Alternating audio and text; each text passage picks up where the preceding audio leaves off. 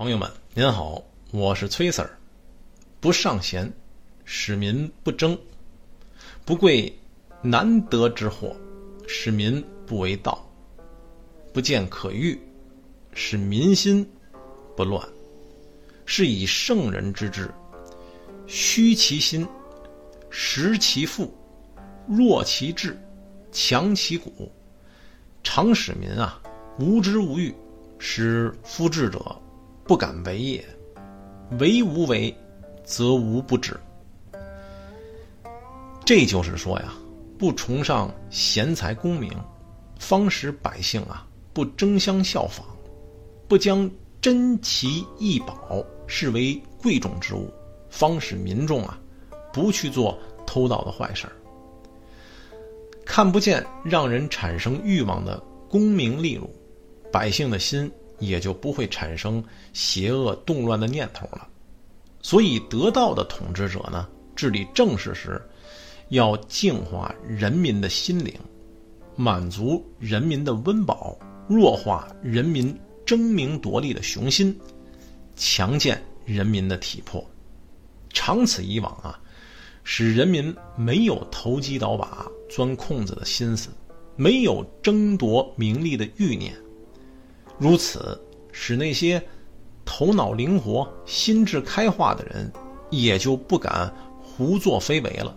哎，不敢做坏事儿了，那么国家呢，也就没有坏的、不好的方面需要治理了。在原始社会中啊，人们过着群居的生活，大家共同劳动，共同分配劳动果实，没有所谓的不均和不平等。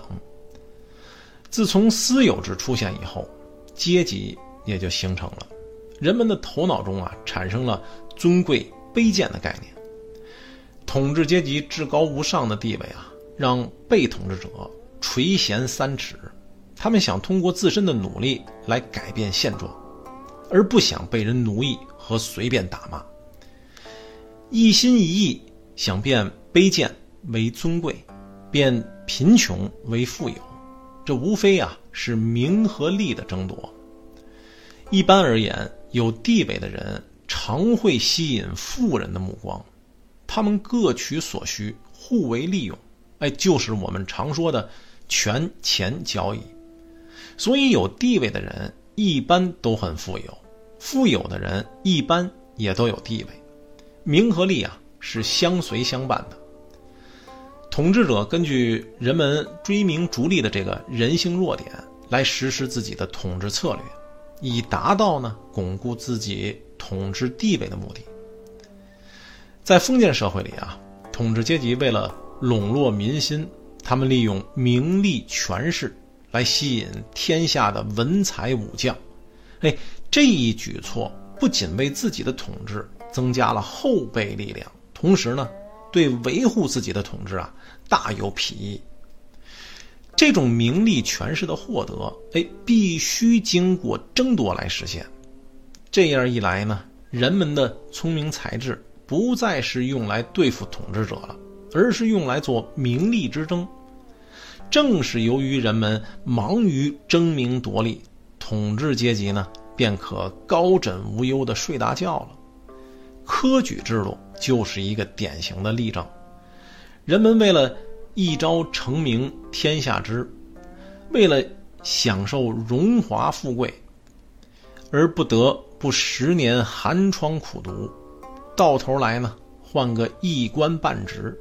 而自己却成了效忠帝王的奴仆，这才是统治阶级实现维护自己统治的真实目的。老子啊，站在时代的高度来审视社会现象，思考解决社会问题的途径。他对社会混乱的根源啊，做了极力的探求。结果发现呢，天下之所以混乱，是因为统治阶级不懂道。不懂得无为而治，所以老子才提出要让天下人啊心静如水，打消内心争名夺利的欲望，这是心理层面的；要让他们呢吃饱穿暖，身体健康，这是身体层面的。